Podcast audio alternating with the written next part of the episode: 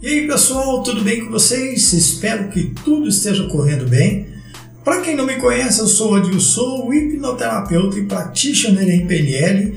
E nesse mini podcast de hoje eu quero falar sobre a mordomia do tempo que agora está posta para todos nós aí. Quando você estiver só, procure paliativos emocionais positivos que vão te ajudar a escapar do sentimento de inutilidade humana. Parece fácil, né? Mas não é. Não é qualquer pessoa que está preparada para lidar com a solidão ou clausura. O ser humano é naturalmente sociável e necessita de interação, até mesmo porque sem relacionamento interpessoal não existirá o crescimento. Você lidar com a solidão, a letargia, para quem é hiperativo é uma luta.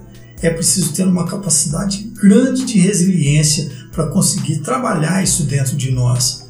Mas não é impossível de ser alcançado, viu? Minha dica é: permita-se pensar em boas coisas e use os espaços da sua casa para fazer o que você não fazia há muito tempo.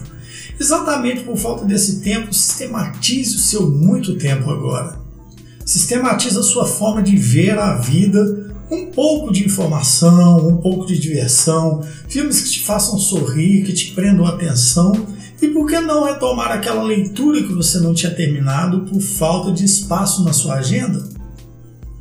Quando corremos demais, perdemos muitas vezes a capacidade de ver o simples, o singelo, aquilo que nos faz parar para pensar quem somos nós.